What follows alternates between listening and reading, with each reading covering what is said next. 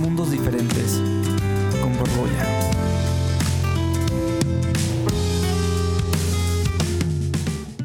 Bienvenidos a este episodio 2 de su nuevo podcast favorito. bueno, espero que al menos eso sea algún día. Eh, platicamos con Ricardo Salas, es un comunicador, periodista con especialidad en política pública. Ha trabajado como conductor de noticias en radio, en televisión y eh, quise invitarlo porque es muy apasionado de la música, tiene un, proyecto increíble que se llama Himnos de Cambio, que ya se enterarán cuando escuchen este podcast. Eh, es columnista de un medio que se llama Te lo cuento, en fin, hace muchas cosas, platicamos de todo, de los Beatles hasta terminamos hablando del cambio climático, en fin, creo que se van a divertir, así que disfrútenlo mucho. Esto es el episodio 2 de Mundos Diferentes, el podcast. Pues bueno, en la emisión de hoy, en este podcast, está con nosotros el señor Ricardo Salas. Es un placer estar contigo, querido amigo. Y bueno, tengo que empezar diciendo que, la verdad, yo conocí a Ricardo hace ya algunos años. Y una de las cosas que me ha tocado hacer con él es que él trabajaba en Excelsior TV. A mí, a mí me, me tocó ser el entrevistado antes que él ahora, ¿no? Y una de las cosas que noté ese día es que, pues es un apasionado de la música, que se me hizo un poco curioso creo que nunca había conocido a un periodista que fuera tan apasionado de la música y que no estuviera trabajando en algo específicamente de la música en el rubro periodístico, ¿no?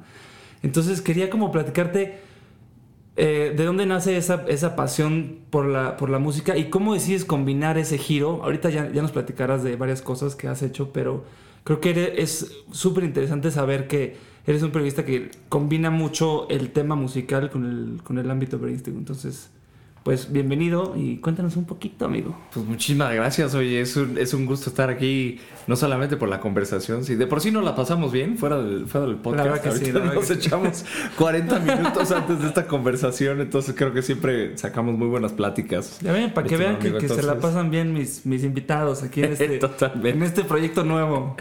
No, y, y, pues algo que creo que siempre nos, nos ha unido y yo creo que es la razón por la que siempre te he admirado mucho es por la, gran capacidad musical y la gran sensibilidad musical que, tienes tú, ¿no? Como, como músico, como también eh, en, el rol de fanático musical, ¿no? Porque creo que tú y yo tenemos muchas pasiones compartidas en ese sentido. Así es que creo que a lo largo de los años se ha forjado una, una amistad de, admiración, pero también de, admiración compartida hacia los mismos artistas, ¿no? Creo que los dos eh, empezamos a hablar hace mucho tiempo de, John Mayer, ¿no? De Eric Clapton, ¿no? o sea, gente de ese calibre. Entonces, como que siempre tuvimos ese, ese Somos como bien blues believers, ¿no? Exactamente. blues believers. Fíjate que ese término me gusta. Está bueno, está bueno.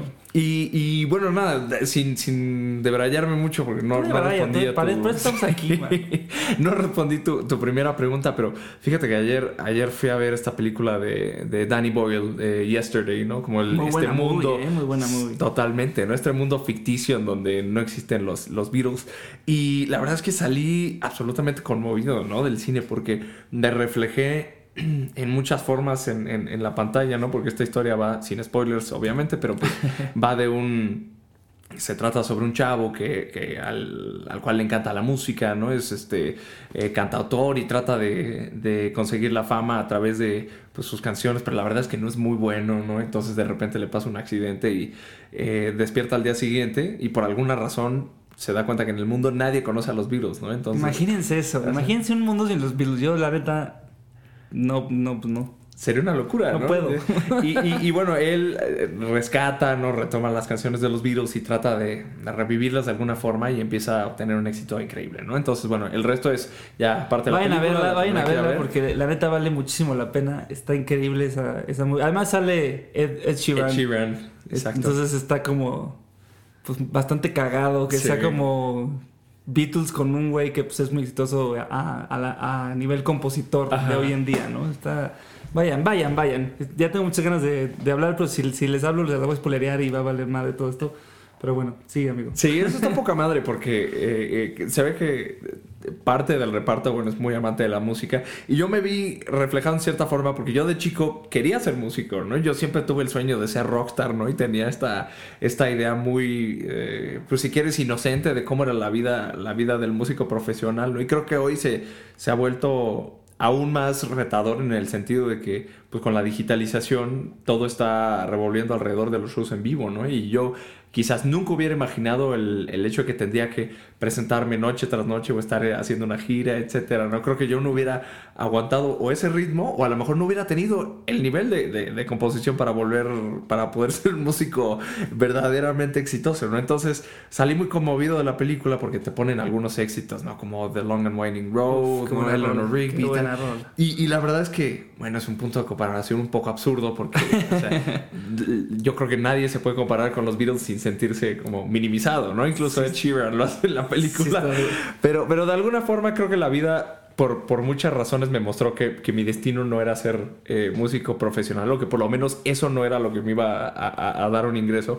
Pero la música para mí siempre se convirtió en un amigo muy, muy leal, ¿no? Y, desde muy temprana edad, yo creo que los 13 años, eh, yo tomaba clases de, de, inglés por las tardes y, y mi maestro en ese entonces, que era era eh, un maestro particular, era británico, ¿no? Pero un chavo pues, de nuestra edad, no sé, tendría 27, 28 años.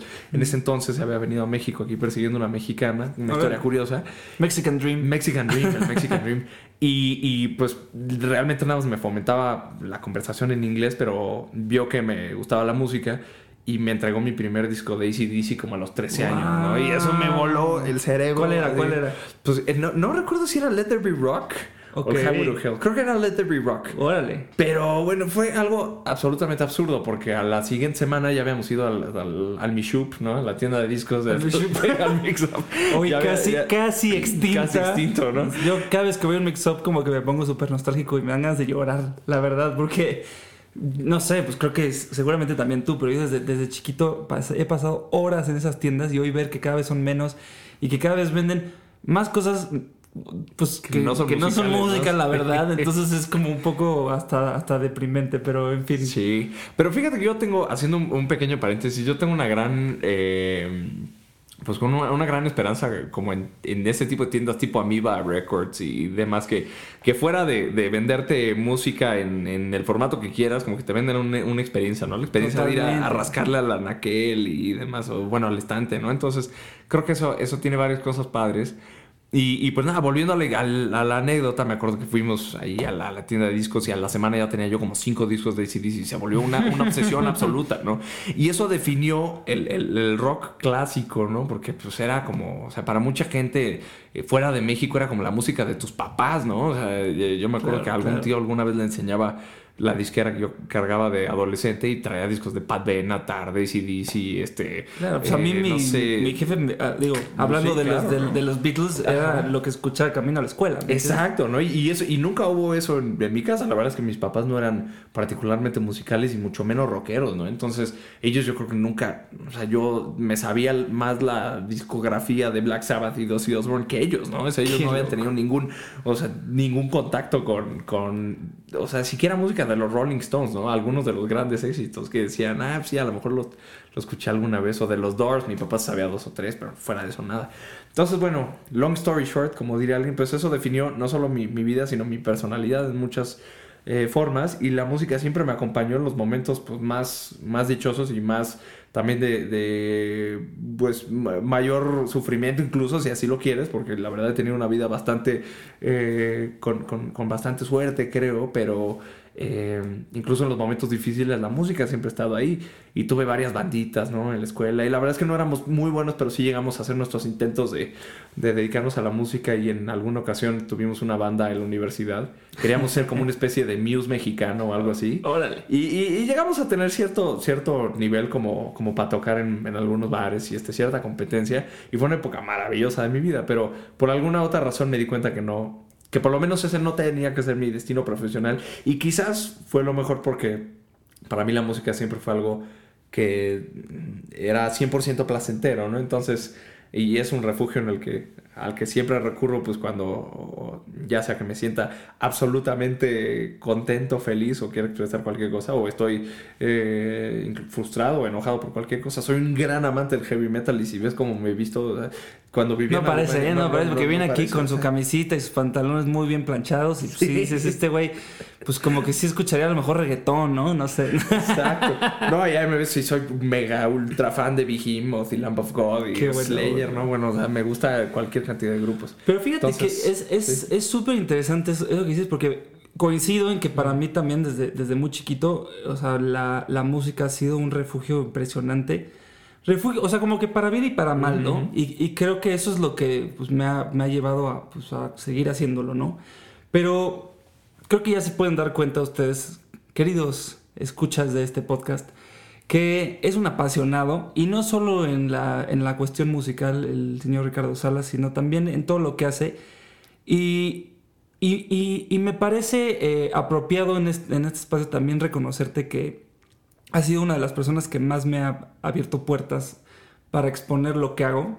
o sea, creo que es una de las cosas por las que yo quería que tú estuvieras aquí también, porque es como un poco devolverte ese favor de que eh, cuando yo pues, había salido con mi primer disco y pues andaba tocando puertas y tenía que, pues presentarlo pues, en algún lado y Ricardo siempre ha sido un tipo que me ha dicho, güey, me encanta lo que haces, vente al programa de tele, vente acá, vamos a hacer que la gente lo oiga y eso eh, bueno, pues como en resumen, como que te lo agradezco muchísimo y además me encanta que eh, exista alguien en el mundo periodístico que sea tan apasionado en la música, que siento que hace falta. Y bueno, ya, te eché muchas flores, pero tenía que decirlo, pues, tenía eh, muchas ganas de, de, que, de que pues, te conociera gente que pues, probablemente pues, me sigue más a mí que, que a ti por este espacio, pero que probablemente después de este podcast te pueda seguir y, conozca todo lo que haces, que es realmente apasionante.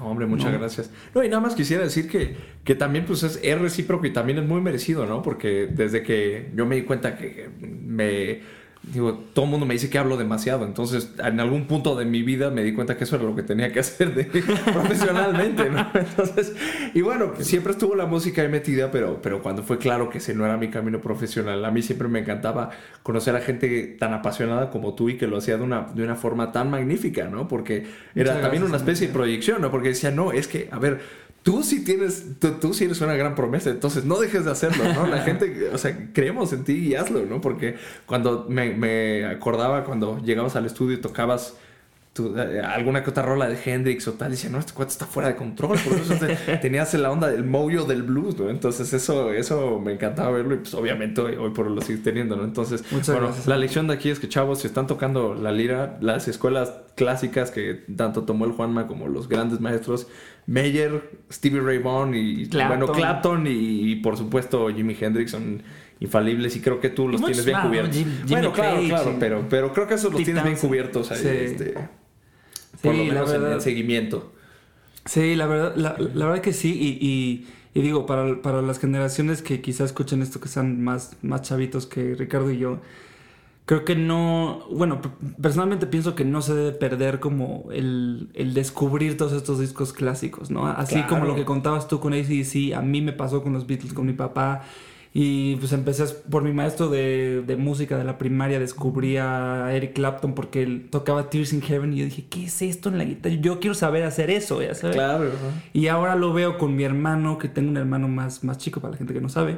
Y él justo está en esa época donde está comiéndose el mundo musical que, a mí me está encantando verlo porque pues está descubriendo justamente a Eric Clapton, a Led Zeppelin, a Green Day, a todas esas bandas que yo escuchaba cuando era morro, ¿no? Entonces creo que, o sea, justo alguien, no, no sé quién me estaba diciendo el otro día que decía como de, oye, pero pues cuando nosotros seamos rucos, los, los chavos van a ver clásicos, rolas del reggaetón y yo me quedé un poco impactado porque dije, claro, pues es, probablemente ocurra eso pero yo creo que sí, aunque eso ocurra, la gente tiene que seguir escuchando esos discos que pues, son historia de la, de la música y además una historia eh, que, pues no sé, como que son como, como dice Ricardo, grandes, grandes este, maestros y grandes. Es como una masterclass, ¿no? Oírlos, no sé. No, totalmente. No, sé tú qué piensas. No, y aparte sí, sí hay algo que. Eh, el lado, y te digo, todo siempre lo reflejo en anécdotas, pero es que hay, hay gente que dice cosas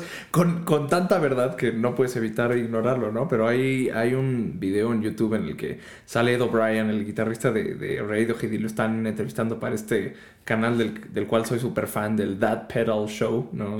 ah, increíble. que seguro que tú lo conoces, pero para geeks de la guitarra, bueno, es un gran, es un gran de programa. De hecho, creo que eso de That Pedal Show yo lo conocí por ti, ¿eh?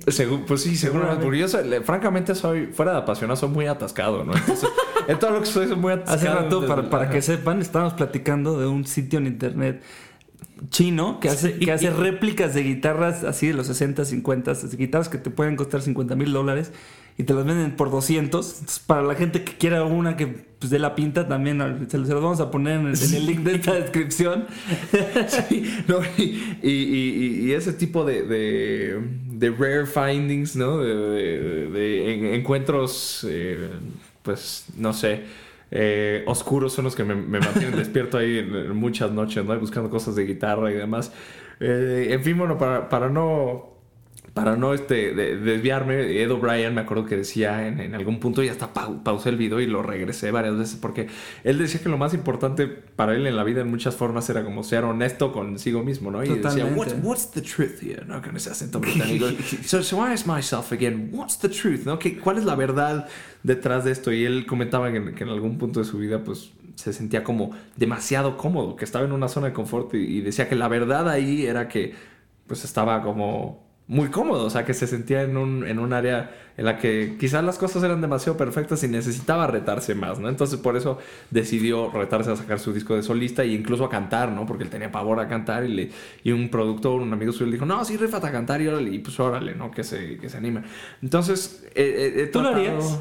¿Tú lo harías? Porque digo, hace, hace rato ya me, ya me, ya ya me contestaste una de las preguntas que te quería hacer, que era que si alguna vez pensaste ser músico y no, y no dedicarte como al periodismo, ¿no? sí. Hoy en día, ¿lo harías? Uy, si tuviera la oportunidad. De hecho, es, es algo que tengo como en la bucket list de eh, y, todos decimos esto, ¿no? En cuanto se calmen las cosas. Y creo que ya cuando empiezas a, ser adulto o entras a la edad del godinato, nunca se calma. ¿Cuándo se calma? Exactamente, ¿cuándo se calma? Pero por lo menos estoy, sigo con mi obsesión de comprar instrumentos para el, día que tenga tiempo de hacer un Estás haciendo una guitarra from scratch. Sí. Cuéntales, porque no, o sea, de verdad que ustedes pensarían si hablan con él que es músico o se dedica a algo que tenga que ver con, con, la música y pues la verdad es que no. Sí, es, un gastadero de dinero absurdo e inservible hasta ahora, pero... Pero es el, el, primero que organiza los jams con los cuates y que me está mandando rola todo el tiempo y por eso a mí es como impresionante. Eh, o sea, saber que no, que no haces nada más allá, ¿no? Bueno, sí, sí haces algo más allá, porque tienes, tienes un proyecto que lo hiciste para, para, tu maestría que se llama Himnos de, de Cambio que se me hizo súper, súper interesante porque creo que combinas ahí tus dos profesiones, digamos, una profesión más profesional, valga la, redundancia, y una profesión más de corazón, podría decirle yo, que es como la música. Claro. Entonces, cuéntanos tantito de eso. Totalmente. Y, fíjate que, nada más brevemente, para no olvidarme del, tema de, de O'Brien, de lo que sea sobre la honestidad, es que la, música... No, no te preocupes, porque va, va justo de la mano esto, que yo soy un fiel creyente y creo que, creo que tú estarías de acuerdo de que la música que refleja autenticidad o que refleja originalidad, transmite honestidad pura. O sea, cuando tú escuchas una canción que te mueve y lo hace, lo hace de una forma honesta o auténtica, lo sientes. Eso no sé ni cómo explicarlo. Y, ahora que estamos en la época del Big Data y los patrones reconocibles y Yuval Noah Harari, todos te dirían que nuestro cerebro es pura bioquímica que es fácilmente y los patrones neuronales son fácilmente analizados. Pero yo no creo que lleguemos a un punto en el que podamos analizar qué es, qué es ese factor que hace que una pieza musical sea honesta, ¿no? Creo que es sencillamente la naturaleza humana, ¿no? Un sentimiento cuando se refleja con verdadera honestidad se siente y por eso sabes cuando el, el disco de un artista que te encanta, que a lo mejor no llega a los estándares de otros, por, qué flaquea, ¿no? Porque para mí siempre es una cuestión de, honestidad. A lo mejor el, momento en el que el artista estaba componiendo no era, a lo mejor no fue capaz de transmitir un sentimiento tan franco como en otros, pero bueno, creo que el, factor de la honestidad siempre es crítico cuando estás ante una, una canción que realmente te mueve. Creo que podríamos hacer ese ejercicio y habría, no sé, una infinidad de rolas que, que te mueven auténticamente y dirías, bueno, es que aquí hay honestidad pura, ¿no? Sonaría como a esos posts inspiracionales que te encuentras por ahí en Instagram que sale ahí como el bracito con los está pelos muy parados, pero, pero, pero, pues es música, amigo. O sí, sea, pues es que es eso. Siento, es que, eso, o sea, siento que todavía no podemos describirlo tanto porque, pues, pues es que es. It is what it is. It is what it is, pero, pero it is what it is con la, con la buena música, ¿no? Y la buena música Claro. creo que fuera de géneros tiene el, el elemento común de que tiene honestidad, ¿no? Y, y cuando estaba en Alemania yo eh, estaba a punto de hacer mi tesis y pasé por un, un momento personalmente muy rudo. La verdad es que estaba en un país ajeno a mi cultura, estaba pasando como por la parte más difícil de mi maestría, había, estaba a punto de terminar una relación muy tortuosa y francamente estaba absolutamente eh, sobrepasado por, por, por, lo que estaba pasando en, mis estudios, ¿no? Entonces tenía que escoger un, un tema para mi tesis y, y, dije, más vale que escoja algo que me encante, lo suficiente como para sentarme a hacerlo de aquí a los siguientes seis meses, porque si no me voy a volver loco, ¿no? O, o, o peor aún, me puedo deprimir haciendo algo que, que no me gusta, ¿no? Y recurriste a tu, a tu refugio. Sí, volviendo no, a, lo que, a lo que decíamos. Totalmente, ¿no? Y, y, y, dije, a ver, bueno, tengo que encontrar algo que me apasione, algo que sepa hacer y que me guste, ¿no? Y dije, pues es que tiene que ser música. Y todo el mundo pensaba que estaba demente. Mi asesor me dijo, ¿es en serio? Y le dije, no, quiero, quiero hacer algo que tenga que ver con música. Y estaba en una escuela de política pública, entonces lo hicimos de música y, participación eh, democrática, ¿no? Entonces, estando en Alemania, me puse a pensar, bueno, a ver, eh, Alemania pasó por una transición democrática muy importante en los 90, al igual que México, ¿no? En, en el 94, bueno, si, si quieres definirlo mejor, en el 2000, bueno, con Fox, pero definitivamente hubo procesos de transición política importantes, ¿no? Los dos países. Entonces, siendo mexicano y estando en Alemania, dije, bueno, estos son los dos países que puedo comparar.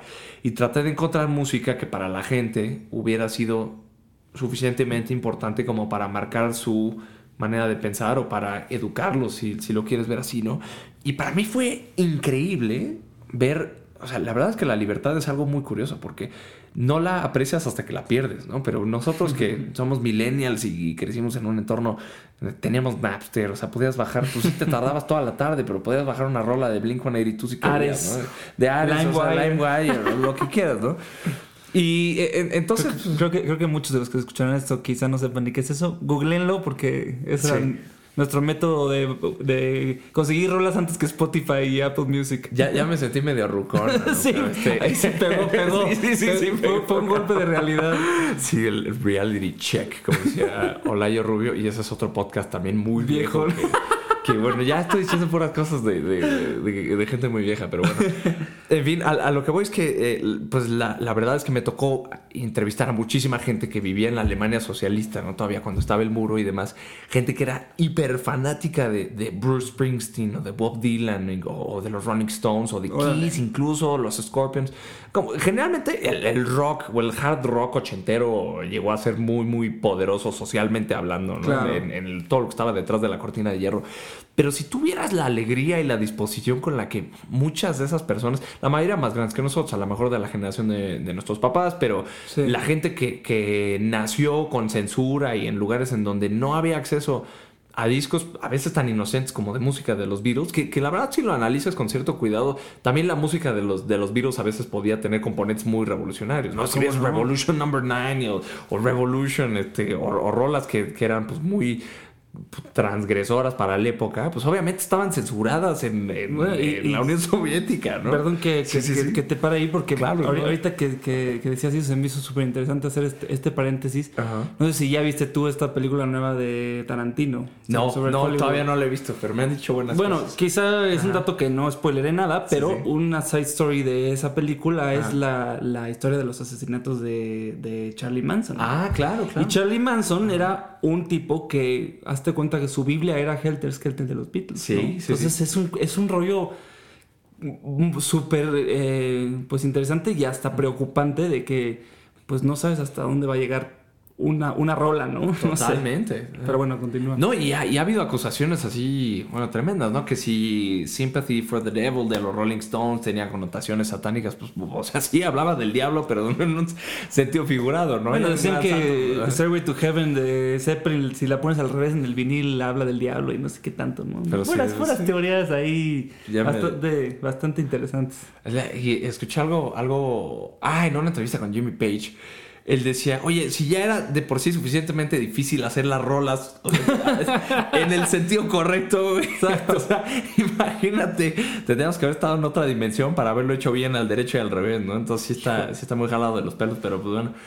En, en, ese sentido, o sea, lo, lo, que fue muy padre fue, eh, me tocó entrevistar a gente interesante, ¿no? Me, me, me, tocó entrevistar a Paco Ayala de Molotov cuando, cuando, analizaba casos aquí en México y él comentaba justamente de cómo la gente pues, se ponía como loca cuando Molotov empezó a romper muchos esquemas en, en los 90, ¿no? Iban, ganaban concursos de bandas, ¿no? Ganaron un concurso de una refresquera muy grande y no les querían dar el primer premio porque eran una banda pues, bien pelada, ¿no? O sea, decían puras groserías contra el régimen y todo. o sea, entonces transgredieron todos los estereotipos del momento. Y al igual pude, eh, pude entrevistar al cantante de los Scorpions, a, a Klaus Meine, y él me decía que para él, o sea, él cuando escribió Wind of Change, para todos los que no conozcan esa rola, seguramente la han escuchado en algún comercial o algo así, pues esa de... Bueno, la podrías poner ahí por ahí. Muy mi, mi, silbido no es, mi silbido no es muy... silbidito. Dame un silbidito. y nunca he llegado a ese tono de silbido, pero él, pero él sí puede chiflar así machín.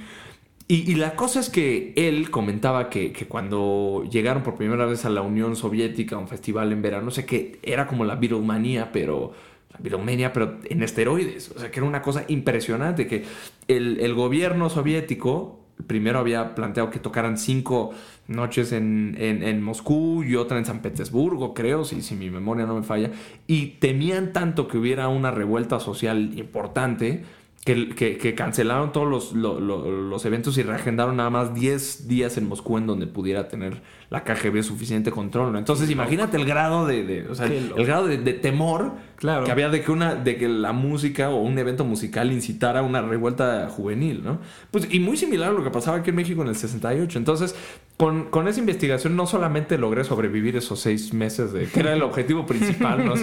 con algo más o menos creíble, sino, sino que al final fue muy revelador para mí. Fue algo también muy touching, ¿no? Como dicen los, gringos, pero muy... Em, pues que me, sensibilizó mucho porque vi que la verdad en, la, música y el arte es, inversamente proporcional también a, la libertad, ¿no? Lo aprecias más en cuanto más censura existe y se vuelve algo mucho más transgresor. Si, imagínate que había gente eh, que era capaz, agarraban placas de rayos X, ¿no? Que los hospitales desechaban y la gente copiaba acetatos, o sea, vinilos, los ponían en una maquinita y en otra ponían una máquina que, copiaba con la aguja, ¿no? El patrón del, del, disco.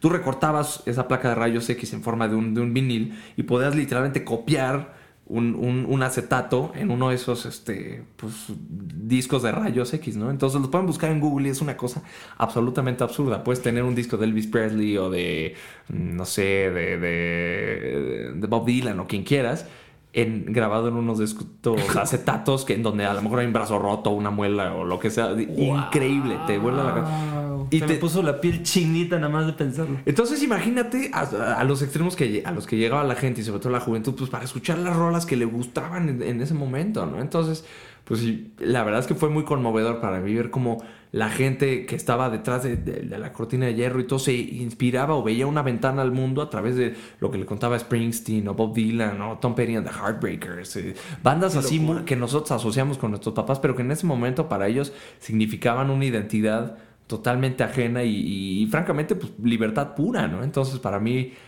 o sea, hizo que eso, que la música se volviera algo mucho más profundo también y, lo, lo, pone también un poco la película esta de Yesterday, ¿no? O sea, la, la música, sobre todo los grandes clásicos, o sea, la gente tiende a minimizar el, poder de la música. Y un mundo sin música sería un mundo que no valdría la pena vivir. Cumple un rol social mucho más importante de lo que, de lo que jamás tendría uno idea. Estoy completamente de acuerdo. Este, este trabajo tuyo que se llama Himnos de Cambio, según yo, puede, puede descargarse en tu, en, tu sitio, ¿no? Digo, para la gente que, que ahorita seguramente te oyó y le dio curiosidad saber más se pueden meter a su sitio, es, es, según ricardo. Según ricardo.com y ahí lo pueden descargar. Eh, de verdad vale mucho la pena para la gente que le gusta la historia musical.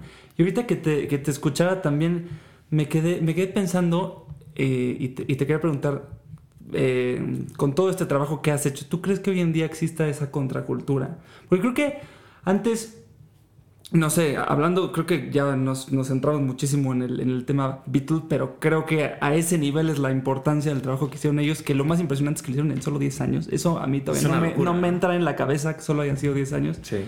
Pero bueno, los Beatles rompieron esquemas desde que se dejaron el pelo largo y entonces todos los chavitos se dejaban el pelo largo y era un problema en la casa de los chavitos porque ¿cómo te vas a dejar el pelo largo y pareces niña y tal? Y, uh -huh. O sea, es un, un tema que va mucho más allá de unos acordes de guitarra y unas letras, ¿me entiendes? Claro. Entonces, yo pienso en, en, lo que se está haciendo hoy en día y mira, muchos probablemente aquí me van a, a juzgar o como catalogar del purista de no, no, yo solo escucho rock clásico y el reggaetón me choca. No, yo siempre he dicho que el reggaetón, yo lo respeto, creo que están haciendo un, un movimiento increíble ahorita. Y el hecho de que, yo, de que yo no lo haga o que no vaya conmigo quiere decir que no respete, ¿no? Pero pero sí me pongo a, a, a, pensar en todo este tema de la contracultura y creo que quizá estamos lejos de lo que se logró en, en ese momento o quizá, eh, pues no sé, las, las canciones no son lo suficientemente fuertes, no sé.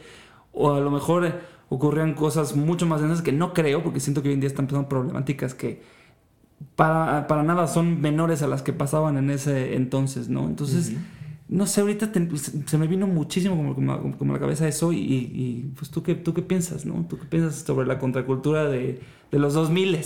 Sabes que es una, una pregunta muy interesante y también muy compleja porque creo que hoy en día estamos pasando por una especie de adormecimiento colectivo o no sé, bueno, así lo describiría yo, pero creo que en buena parte del, del, del mundo occidental eh, los últimos las últimas décadas obviamente han, han, propiciado una gran desigualdad, pero, pero también se ha generado muchísimo crecimiento económico y, muchas cosas, sobre todo productos de consumo en general, se han abaratado de una forma impresionante, ¿no? Entonces, eh, hay una gran paradoja, ¿no? En que la generación millennial, pues por un lado, no, muy probablemente la gran mayoría eh, de nuestra generación no vive sola o a lo mejor todavía no está eh, en una relación estable cuando sus padres ya tenían una casa, tenían hijos y definitivamente los tiempos han cambiado. Pero en ese sentido también muchas cosas, como la, la, quizá la habitación se ha vuelto mucho más cara, pero cosas como tener un reproductor MP3 o un smartphone se han vuelto absolutamente accesibles, ¿no? Entonces claro. es la gran paradoja del, del, del milenio y me cuesta trabajo ver una contracultura verdaderamente potente ahora, pero creo que también tiene en gran parte que ver Aquí ha habido una gran bonanza económica en muchos lados y, y, es una gran generalización porque por supuesto puedes ver muchos lugares en donde, pues como decimos aquí en México, ¿no? la revolución no, no, no le hecho justicia a mucha gente y, y esto aplica a, a, muchos lados en el mundo.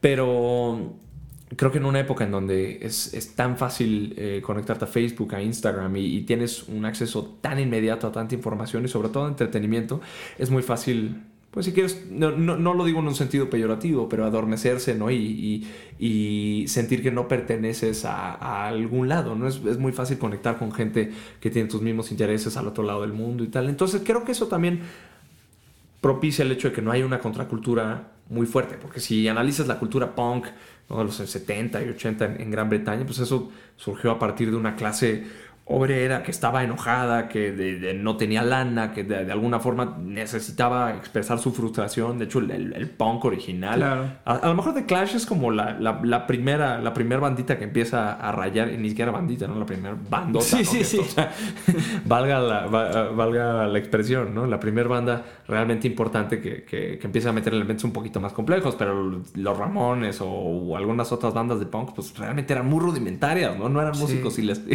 como muy letrados, eran músicos que nada más querían literal sacar su odio, ¿no? Como un método, medio de expresión. Hoy no veo una contracultura muy clara, pero porque, insisto, creo que en nuestra generación en, muchas, en muchos aspectos ha tenido muy fácil ciertas cosas. Eh, pero también tenemos muchos retos adelante que no, no lo van a hacer. Probablemente vamos a trabajar mucho más eh, años que nuestros padres y que las generaciones anteriores y probablemente veremos retos económicos también muy fuertes. Entonces, creo que siempre va a haber contraculturas. Ahora no, no creo que haya un movimiento en particular muy claro que, o por lo menos que valga la pena señalar. Quizás sí hay pequeños movimientos o pequeñas subculturas aquí y allá que, que tengan cierta identidad, pero yo creo que tendríamos que ver eh, a lo mejor una crisis un poco más generalizada, ya sea si quieres, hasta el cambio climático, una crisis económica un poco más, más marcada en, en, los años que vienen, como para que haya un movimiento.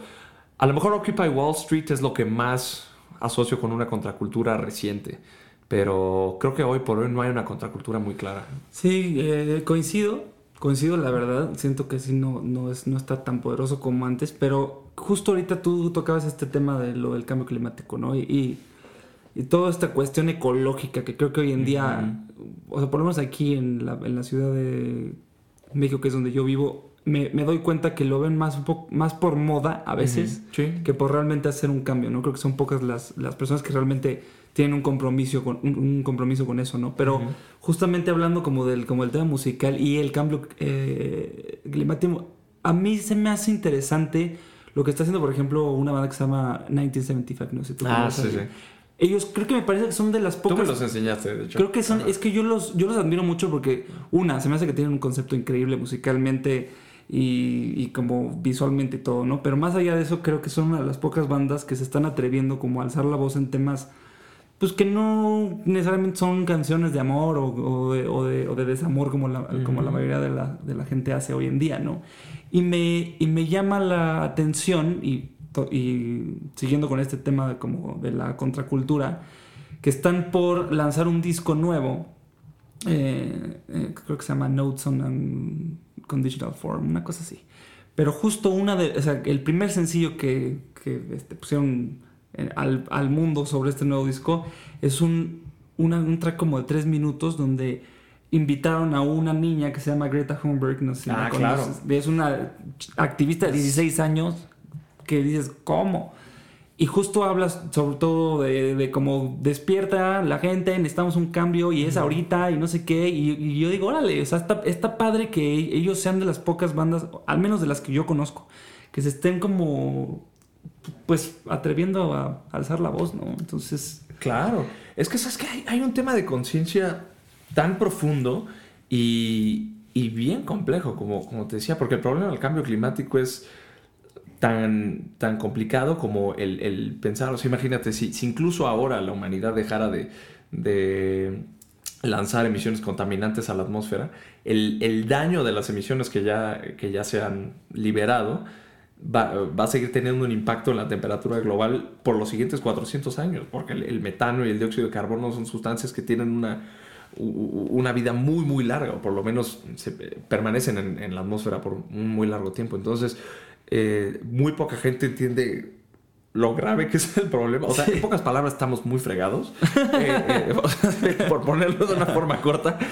Y, y pocas personas están conscientes. Que, que bueno que lo, que lo, hagan de 1975, porque sí es de 1975. Sí, chequenlos, chequenlos, porque creo que, creo que vale mucho la pena que, que, pues, digo, o sea, combinado con que es música de hoy en día, creo que vale, vale mucho la pena que sea cada vez más una banda que se, que se escuche, ¿no? Es, eh, a, mí las canciones que me has puesto me han, gustado bastante y no sabía esto que estaban con Greta Thunberg, pero a mí me llama la atención que ella como que es increíblemente coherente, pero la verdad ahí es en donde te das cuenta de lo, de lo difícil que es ser coherente, porque yo he escrito artículos sobre la, la, basura plástica y demás, y hoy acabo de comer una hamburguesa hace dos horas y pedí unos, unos cubiertos y me di cuenta que eran de plástico, así de, a ver, estoy comiendo carne que es terriblemente contaminante y, y aparte pedí unos cubiertos de plástico que nada más voy a hacer una vez. Dije, por Dios, o sea, yo no, no he entendido nada, ¿no? Claro. Pero eh, ahí es en donde te das cuenta que realmente la mayoría de nuestros sistemas son muy, muy dañinos, ¿no? Estamos, eh, vivimos en una cultura de, de, de, las, del fabricar cosas desechables, ¿no? Entonces, eh, entre muchas otras cosas, nos encanta viajar y el viajar por, en avión es cada vez más barato y es terriblemente contaminante en términos de, de gases de efecto invernadero, ¿no? Entonces, ahí hay una cuestión, ¿no? De como individuo y, y como somos seres sociales, cuando tú como individuo sacrificas algo, eh, eres o hay un cierto estigma, ¿no? O estás por lo menos viviendo una realidad muy diferente que tu sociedad. Pero cuando la sociedad en conjunto hace cambios, vas más o menos con la corriente, ¿no? Y si, si todos en conjunto hiciéramos pequeños cambios, sería mucho más fácil incentivar ese tipo de, de, transiciones, por lo menos hacia una vida un poco menos, pues menos dañina, ¿no? Para el planeta. Pero pues todo empieza con, con el tema de la conciencia. No sé, yo en ese sentido no, no sé si soy optimista o pesimista, pero el hecho de que haya gente levantando la voz, pues de entrada es algo bueno, ¿no? Completamente de acuerdo. No sé si ya te eché mucho choro. No, increíble, mira, de eso, de eso es de, lo que se trata esto. Empezamos con los Beatles y terminamos con la carne en la hamburguesa, pero Pero creo que todo hace sentido. Por lo menos en mi cabeza ahorita. Chance lo escucharé después y diré, ¿qué nos pasó? Pero bueno, no, yo, yo siento que todo hace sentido. Y si no, por lo menos son temas que creo que se tienen como que tocar y que la gente escuche y más allá de que hayan encontrado este podcast como un, un espacio para entretenerse, creo que el, entretenimiento no está peleado con la, con la conciencia, ¿no? Querido amigo, ha sido un placer enorme tenerte aquí. un pues placer impresionantemente increíble. Y bueno, para cerrar, me, encantaría que, nos dijeras una, una de, las, de las rolas que, que, más te guste o que por algo quieras eh, que sea la, la, rola con la que cerremos este, este episodio del podcast. Eh, y pues si quieres darnos como un pequeño brief de por qué escogiste esa rola. Fíjate que llevo pensando en eso, yo creo que los, eh, en el fondo de mi cabeza como los últimos 20 minutos, pero creo que voy a escoger algo eh, en donde coincidimos muy bien. Tiene que ser John Mayer a fuerza, pero, Venga. Pero, voy a escoger para la gente que no, no conozca ese álbum. Yo creo que tú fuiste también de, los, de mis primeras referencias o de, las primeras personas que conocí que estaba obsesionada con ese Muchas gracias. El Where the Light Is, Where the Light Is ese gran en vivo que, que hizo John Mayer en 2007, sí, sí, no, sí, 2007, pero en el Nokia Theater de, Los Ángeles. Es increíble es concierto. probablemente uno de los mejores discos de, la década. Deja tú de los discos en vivo y, para mí es fantástico porque el chavo tenía ahí apenas 30 años, ¿no? Estaba eh, iniciando una carrera terriblemente prometedora, ¿no? Y estaba mezclando ya desde música acústica con blues, pero blues en serio, ¿no? Tocando con gente del calibre de, Pino Paladino, ¿no? Eh, no recuerdo cómo se llama el baterista, eh, Steve, Jordan. Eh, Steve Jordan, bueno, un disco absolutamente increíble. Y la versión de Believe me gusta mucho porque creo que es una de las rolas más idealistas de, de, Meyer. No sé si, si toca, hay un poco como esta ideología acerca del, de, los veteranos y la guerra en Estados Unidos y etcétera, ¿no? Pero por lo menos tiene, creo que uno de los tonos de guitarra y de strat más memorables que ha habido en las últimas décadas. Así es que esa versión en vivo de Believe creo que tendría que ser mi, mi, mi, choice. Eh, está increíble y además justo creo que hablando de lo que decías de ser, de ser coherente con, con lo que dices, creo que él es un cuate que es coherente con el tema de los veteranos, no sé si tú sabías, pero tiene una fundación que apoya a los, a los veteranos. A mí eso no lo sabía. Estadounidenses, luego te, paso más información si lo quieres saber, pero me hace muchísimo sentido que sea esa rola por todo lo que hemos estado hablando. Y además déjame decirte que ahora que lo acabo de ir a ver en vivo, fue la rola con la que abrió. Entonces, no sé, todo hizo sentido. Qué bueno que escogiste esa rola. Y para los, los que nos están escuchando, creo que voy a tener que invitar otra vez a Ricardo porque o sea, creo que fue muy, muy poquito tiempo y mucho de qué hablar todavía, pero pues se, se quedan con esta gran versión de John Mayer que se llama Believe y nos escuchamos la próxima vez en Mundos Diferentes, el podcast. Hasta la próxima. Muchas gracias por estar aquí, Ricardo. Gracias a ti, mi estimado. Un saludo a todo tu auditorio. Yeah. Esto es Believe.